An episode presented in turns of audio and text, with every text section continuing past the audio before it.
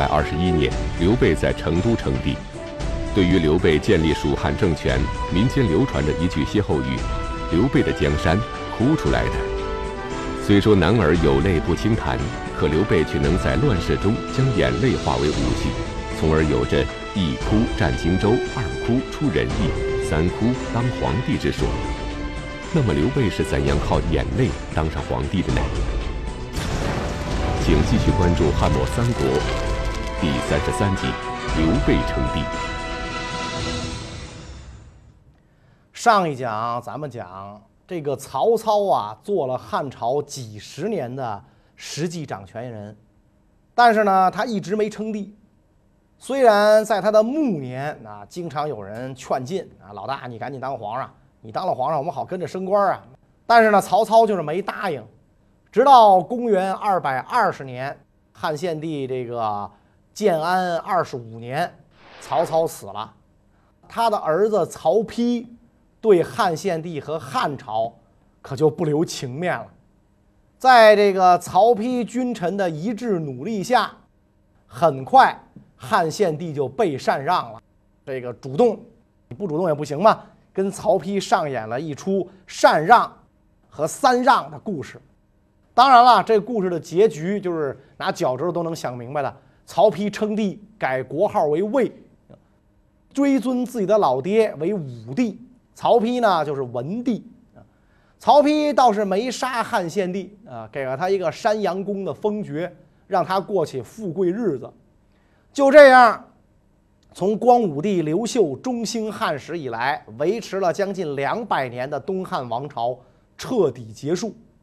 中国历史就进入了一个新的时代，也就是三国时期啊。那么这个三国，我们一般讲叫魏蜀吴，实际上蜀并不是一个正确的称呼，是吧？魏和吴确实是国号，蜀呢是俗称，人家正式的国号叫汉啊，自称为汉，大家肯定明白吗？这既然国号叫汉，一定是姓刘的当家做主。那这个刘是谁呀？那一定是刘备了。所以刘备这个汉政权怎么回事呢？这就得从这个关羽啊走麦城失荆州说起。关羽因为狂傲自大被吕蒙击败，然后进退失据，在孙曹联手之下命丧他人之手。这个事儿对这个刘备的打击啊实在是太大了。跟随自己多年的手足兄弟没了，战略要地荆州也丢了。荆州的重要性，当年自己三顾茅庐的时候，军师诸葛孔明在隆中对里就讲明白了：你没有荆州，就没法北上征中原；你有了荆州，有了益州两路，现在你只能一路征中原。结果呢，荆州一没。搞得现在自己只能偏安西蜀，所以为什么这个这个咱们现在一说三国是魏蜀吴啊？那这个蜀实际上是东吴和曹魏对他的贬称啊。你要那个电视剧里自己举个旗子，上面写个蜀，这就不对了。那就跟日本人举一旗子，上面写一倭，这不可能的，这个不可能的。在三足鼎立的局势形成之后。刘备的称帝之路却是经历坎坷，常言道“福无双至，祸不单行”。那么，在失掉荆州后，刘备又接连遭遇了怎样的失败呢？荆州丢了，很快刘备又接着丢了仨地儿，哪仨地儿呢？房陵、上庸、西城三郡。这些地方都是可以从汉中东击曹操、南驱江陵的战略要地。这几块地儿本来是益州降将孟达打下来的，本来呢孟达打得好好的，把这地儿都占了，归到了刘备的这个账面上。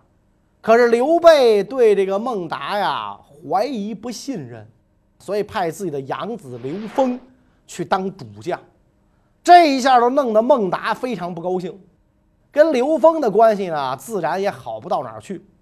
后来，随着这些地方被拿下，刘封得到了封赏啊，人家是干儿子嘛，靠着干爹得到了封赏。孟达没有升迁，所以让这个孟达心里啊就更不高兴了。关羽在襄樊之地这个处境危险的时候，曾多次命令刘封、孟达率兵来帮助自己。啊，侄儿啊，二叔扛不住了，赶紧带人来。但因为这个房陵离襄樊很近嘛，但是这个时候呢，刘封、孟达正在搞内讧，加上俩人没有得到刘备的直接命令，所以对关羽的命令俩人置之不理，没有去帮忙。这样一来，后边的事儿就大家都知道了，关羽被人砍了脑袋，送到曹操那儿的身首异处。刘备非常难过，桃园弟兄死了一个，这得追究责任呢。往下一追究这责任，你想啊，刘封是刘备的养子，人家拥有干爹光环，估计不会有什么事儿。孟达就不一样了，孟达没有任何后台，本来老大就不信任自己，现在要是找个替罪羊。甭跑啊，准保是自个儿啊！而且这个时候呢，这个孟达也被刘封夺了兵权，越想越害怕，怕刘备盛怒之下砍了自个儿，祭奠关羽，干脆就写了一封很长的辞呈，向刘备诉说自己的委屈无奈，然后就投了曹魏了。啊孟达带着自己的部曲四千多户跑到魏国，曹丕非常高兴，恩宠有加。甚至跟这个孟达呀开起了玩笑，立刻委以重任，马上委派他跟征南将军夏侯尚、右将军徐徐晃一起呀去讨伐刘封。这既可以看作是曹丕对孟达的欣赏信任，也可以理解为对孟达的考察，是吧？你是真想假降啊，对吧？你得交一投名状啊。面对这个魏国皇帝表面上的充分理解和信任，孟达不敢怠慢，随同夏侯尚、徐晃一起向刘封发起了进攻。两军一开战，刘封果然不敌，这个地儿全丢了。那三郡成了曹魏的地盘，自己狼狈逃回了这个成都。刘封退回成都之后，刘备非常生气。你大罪三条：第一，你不救你二叔，让你二叔丧命，你这家伙不忠不义；然后你逼走了孟达，现在你又丧失三郡，哪条拎出来你都罪该万死。刘封是苦苦哀求你再给儿子一次机会吧，再给儿子一个机会吧。刘备念及毕竟父子一场，刘封这么多年跟着自己也是鞍前马后，就有点心软。啊！但是诸葛亮建议要重处刘封，杀一儆百，不然的话，以后谁给你卖命啊？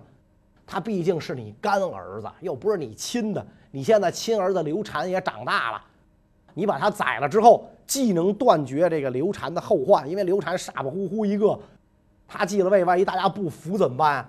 这刘封可是能文能武、上马平贼的主，对吧？所以你。把他弄死，既能够这个，呃，就是给大家一个大义灭亲的形象，也让你的亲儿子举成的威胁消失在萌芽之中啊！刘备听了诸葛亮的话，就忍痛斩了刘封，所以这个刘封那干儿子一点好没落着，最后脑袋还掉了。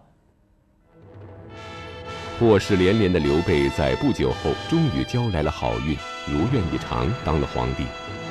然而，一向以匡扶汉室为旗号的刘备是怎样公然称帝的？为何会有“刘备三哭当皇帝”的说法呢？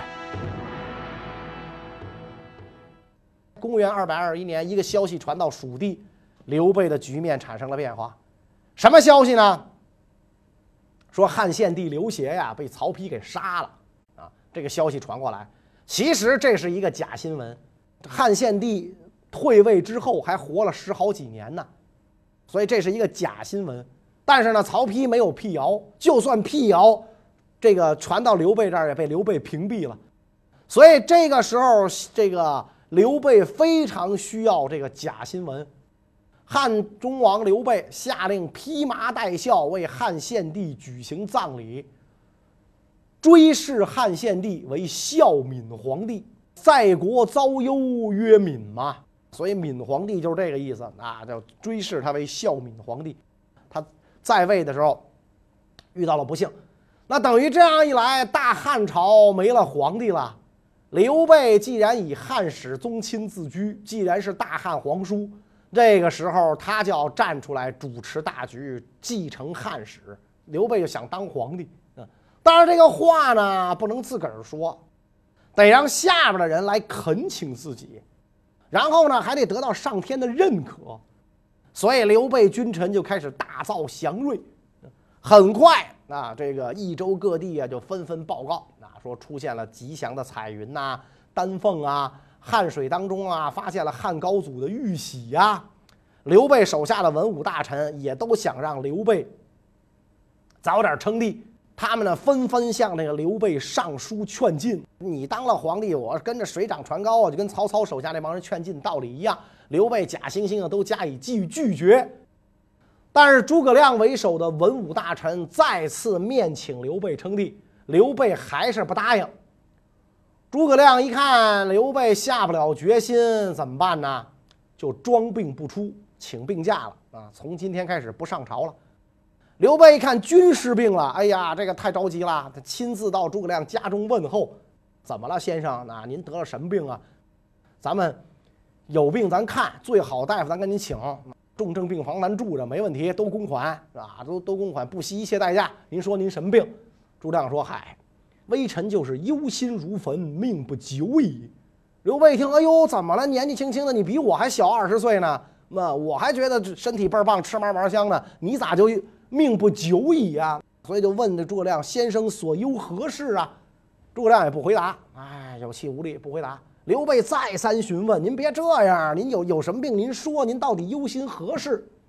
诸葛亮有气无力，说：“当年呐，啊世祖皇帝刚刚这个就是兴汉的时候，就是光武帝啊，庙号世祖啊，说吴汉这帮大将呢，就劝他继位。”世祖跟您一样，再三辞让，比您辞让的次数还多呢。所以大将耿纯就进言说：“天下英雄都盼着您当皇帝。如果您不当皇帝，士大夫各归求主，无畏从公也。您要不当皇帝的话，怎么办呢？那这些个士大夫可就各自找主了。”我们得保皇帝呀，我们不能保一将军啊！我们要保一皇帝，我们是将军；我们要保一将军，我们才是少校。你想我们能干这事儿吗？所以你要不当皇帝，士大夫就各自找主，可就没有人跟着您了。耿纯这话一说完，世祖感纯言深志，遂然诺之。哎，世祖就是光武帝，一听，哎呀，这耿纯说的对，就答应做皇帝。现在曹丕篡汉，天下无主。大王您根红苗正，您是刘氏的苗族，所以您应该继皇帝位，这是天时地利人和。士大夫之所以跟着您，是吧？这个不计辛苦，也就是希望跟当年耿纯的话一样，是吧？希望自己的尺寸之功被您承认，落个封妻荫子、封侯拜相而已。刘备本来就想当皇帝嘛。一听诸葛亮这么讲，就更高兴了。哎呀，先生既然是这般见识，那好啊，孤听你的，我就准备登基坐殿，开始筹划登基事宜。所以，公元二百二十一年四月，汉中王刘备在成都西北武当山之南登基称帝，大赦罪犯，改年号为张武，任命诸葛亮为丞相，许靖为司徒，仍然沿袭汉的国号啊，因为他以汉朝宗室自居嘛。他的政权在蜀地，所以别人称他为蜀汉。但是刘备人家这个国名自称是汉，国旗上应该写汉字儿，不能写蜀。对于这个刘备建立蜀汉呐，他当皇帝，打那时候啊就有很多看法。有的人说他继承刘邦、刘秀的事业，使汉史得以传承，所以他得地，他这个地位啊来的正。但是也有人不这么认为，你比如大史学家司马光就不这么认为，说蜀汉昭烈帝刘备对汉朝而言，他虽然自称是西汉中山靖王的后代，但是呢，这个关系太疏远了，已经说不清有多少代，处于什么名分和地位了。就跟那个南朝宋高祖刘裕自称是西汉楚元王的后代，南唐列祖李昪自称是唐朝吴王李克的后代一样，真假难辨。所以不应该把刘备的这个蜀汉跟东汉光武帝刘秀继承西汉政权，东晋元帝司马睿继承西晋政权相比拟啊，让他继承这个汉朝的遗统，他不是汉朝的正根儿，根本跟这个汉朝啊。没关系，所以这个为什么《三国志》啊，包括这个南南北朝时代，一直到唐代，这个都以曹魏为正统，不以蜀汉为正统，直到这个两宋的时候才以蜀汉为正统，也是这么来的。你不是人家汉朝的正根儿，你也就是一个地方偏安政权而已。尽管世人对蜀汉政权究竟是篡汉还是严汉一直存在着争议，但刘备毕竟成为了皇帝。他的部下与家人也都跟着水涨船高。那么，在封官许愿之后，刘备要做的首件大事是什么呢？妻儿老小名号都解决了，就想着报仇雪恨啊！给谁报仇呢？给二弟关羽报仇啊！这么多年好兄弟被人砍了，这仇要不报，对得起当年结拜的那棵桃树吗？所以刘备点集大兵，准备找东吴和孙权算账。对于刘备在这个时候要亲征东吴，他帐下的很多文臣武将啊不同意啊，比如丞相诸葛亮就反对。但是诸葛亮是聪明人啊，这时候主公刚刚登基坐殿，当上皇帝，不能太执意驳他的面子。所以呢，诸葛亮提出来，我们不应该去打孙权。刘备坚持，我就要打，我不给我二弟报仇，我誓不为人。诸葛亮也就没再说什么啊。但是其他人没有诸葛亮这么聪明啊，比如赵云啊，这个人很耿直，跟随刘备的时间又久，《三国演义》里说是四弟。赵云这个时候就跟刘备讲，说我们的国贼是曹操，而不是孙权。如果先灭掉了曹魏。孙权自然归服。如今曹操虽然死了，他儿子曹丕窃夺汉朝皇位，所以我们应该顺应民心，尽早夺取关中，占据黄河渭水上游，以利于征讨凶顽叛逆。函谷关以东的义士一定会自带军粮，驱策战马，迎接陛下的正义之师。我们不应置曹魏不顾，先和孙权开战。如果跟孙权开战，战端一开，不可能很快结束，这绝非上策！所以赵云说的这话呀，是非常的是就是百分之百的真理。但是呢，刘备这个时候已经被对东吴的这个仇恨呢冲昏了头脑啊，执意要打孙权。赵云的话让他就很不爽了。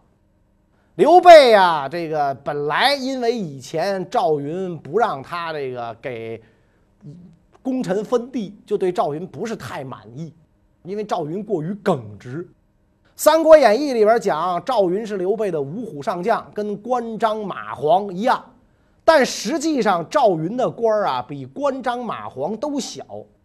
关羽是前将军，张飞是车骑将军，马超是骠骑将军。黄忠是后将军，这些都叫重号将军。大将军、骠骑、车骑，这是一等；前后左右是二等。而赵云只是个杂号将军啊，就像那个前面咱讲的那个什么荡寇将军、征南将军、平南将军，是这这属于杂号将军。因此呢，这个。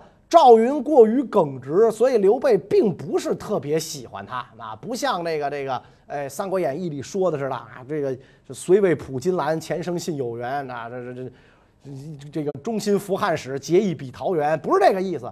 因此这一次，这个刘备讨伐江东，就不让赵云参与，名义上让他镇守后方，实际上呢，就是让他坐冷板凳。是吧大臣当中劝谏刘备的还很多，可是刘备都不同意啊！原来那个礼贤下士的模样，这会儿没了，屁股决定脑袋，当皇上了。广汉郡一个不愿意为官的士人上书陈氏陈述，天时地利对蜀军必定不利，被治罪入狱拘押，直到刘备死，这个人才被放了出来啊。刘备向来以虚怀纳谏、礼贤下士为名，而刘备做了皇帝后，却没有了往昔的风范。不久后，一个消息传来，使刘备如同晴天霹雳，从而更加一意孤行。这究竟是什么消息呢？就在刘备准备征讨东吴，为关羽报仇的时候，又一个坏消息传来：三弟张飞也死了。咱们说这祸不单行嘛，张飞也死了。啊，车骑将军张飞英勇善战。雄壮威武是仅次于关羽，也是万夫不挡之勇。但是他跟这个关羽啊有很大的不同。嗯，关羽关心士兵，对士大夫很傲慢；张飞正相反，对士大夫彬彬有礼。那他觉得自个儿是老粗，但是不关心士兵。所以刘备经常告诫张飞说：“你刑罚过严，杀人太多，而且呢，你不应该把那些受过鞭打的将士留在自己身边。”你这给自己招祸，你得罪了谁？你心里得记住，你要不给人赔礼道歉，要不你把他送走，搁在你边上，这不定时炸弹吗？啊！但是张飞改不了习惯，经常随意打骂自己帐下的士兵将领，什么警卫员啊，什么的秘书啊，都挨过揍。刘备要征讨孙权的时候呢，命令张飞率兵一万从阆中出发，与大军在江州会合。这个张飞在发兵之前。被帐下的将领张达、范强给杀害了。有人说呢，是因为这个张飞让这两个人呢置办带丧的物品，白白盔、白甲、白旗号，得置办这些东西。俩人没按时完成，被张飞痛打了一顿。然后呢，威胁说：“啊，你们这个白盔、白甲、白旗号要是做不成，我砍你俩人脑袋，祭奠我二哥。”俩人越想越怕呀。干脆先下手的围墙，后下手的遭殃。趁着半夜张飞酒醉，俩人进去把张飞杀了，然后带着张飞的头颅顺长江而下，就投降了孙权。当时刘备还在成都啊，但是可能老哥们弟兄这么多年有心灵感应，听到张飞军营里有人来送文件啊，已经夜半精神来送文件，就。大哭，哎呀，说张飞死了，结果果然如此。那么对于这个张飞、关羽的死，《三国志》的作者陈寿这样评价说：关羽、张飞皆称万人之敌，为是虎臣，与报效曹公，非义士严言，并有国士之风。然与刚而自矜，非报而无恩，以短取败，礼数之长也。这俩人都很了不起，啊，有国士之风，万人之敌。但是呢，关羽刚愎自用，自恃这个才智勇力，不把别人放在眼里。张飞暴虐，不施恩惠，俩人都因为自身的弱点而丧命。这个呀，也是合乎常理的。张飞死后，刘备更是复仇心切，大举伐吴。然而，作为智囊的诸葛亮。却没有随刘备出征，这是为什么呢？刘备称帝当年的七月啊，就亲自率领各路军队准备进攻孙权。赵云在后方负责粮草，丞相诸葛亮呢也没随军出征。对于这一点啊，后世的人有很多疑惑啊。诸葛亮是智囊啊，怎么用兵不带上啊？当然了。仁者见仁，智者见智。有人说呢，因为诸葛亮反对对东吴用兵，所以刘备不想带上一个和自己想法不一样的人。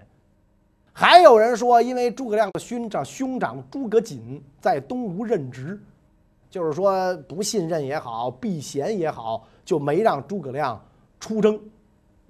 看到刘备亲率大军来袭，孙权知道啊，这个刘备这是。玩了命了，是吧？这家伙疯了，赶忙派使者向蜀汉求和。特别是孙权的南郡太守诸葛瑾，就是诸葛亮的哥哥，也赶紧给刘备写信，说：“陛下认为您跟关羽的感情是否比得上您跟先帝的感情，是吧？你跟汉献帝的感情怎么样？荆州的大小比全国怎么样？都是仇敌。我我承认，我们我们东吴是您的仇敌，但是曹魏也是仇敌，都是仇敌，哪个在先，哪个在后？”如果您把这个事儿想明白了，该怎么办就易如反掌了，是吧？您的大侄子，就是您名义上的大侄子献帝，可是被曹丕害了，他篡了全国的政权。我们不过是杀了您弟弟，占了个荆州，所以您说您先灭谁？你你得想清楚，两利相较取其重，两害相较取其轻。但是刘备不管这一套，曹操、曹丕先搁一边，我先弄死你再说。当时刘备、孙权啊，两边的交界已经在巫山附近了，长江三峡成为两边的主要通道。刘备派遣大将吴班、冯习、张南率军三万作为先头部队，夺取峡口，攻入东吴境内啊，在这个乌地击破吴军先锋，占领了秭归。同样呢，为了防范曹魏趁机袭击，刘备派镇北将军黄权驻扎在这个长江北岸，派侍中马良到武陵活动，争取当地部族首领沙摩可起兵协同蜀汉大军作战。兵来将挡，水来土掩，既然求和不成，孙权也得准备相应的军事对策。面对刘备大军来袭，孙权不敢怠慢，赶紧的是调兵遣将。按说打败了关羽的吕蒙是对抗刘备的最好人选，可惜吕子明这个时候啊已经不在人世了。江陵一战，吕蒙立功至巨，孙权任命他为南郡太守，封为侯爵啊。这这孙权本人才是个侯爵。自己就封手下人做侯啊，你就可见这个这个时候这个这个封爵已已经很不值钱了啊。赐钱一亿，黄金五百斤。吕蒙再三推辞，不肯接受金钱。孙权不许。没等这个封爵颁布，吕蒙疾病发作啊。孙权当时在公安嘛啊，就原来刘备的治所，赶紧把吕蒙接来安置在内殿，千方百计诊治护理。可惜。天不假年，吕蒙在内殿去世啊，死在皇宫里边了。当时只有四十二岁啊。孙权悲痛万分，缩食减眠，以示哀悼啊，少吃一顿啊，少睡仨小时，以示哀悼。面对刘备汹汹大军而来，孙权只能派镇西将军陆逊为大都督，统领将军朱然、潘璋、宋谦、韩当，率部五万对抗刘备的军队。于是。一场大战在所难免。那么这场战争结果胜负如何呢？关于这个问题呢，下一讲再讲。谢谢大家。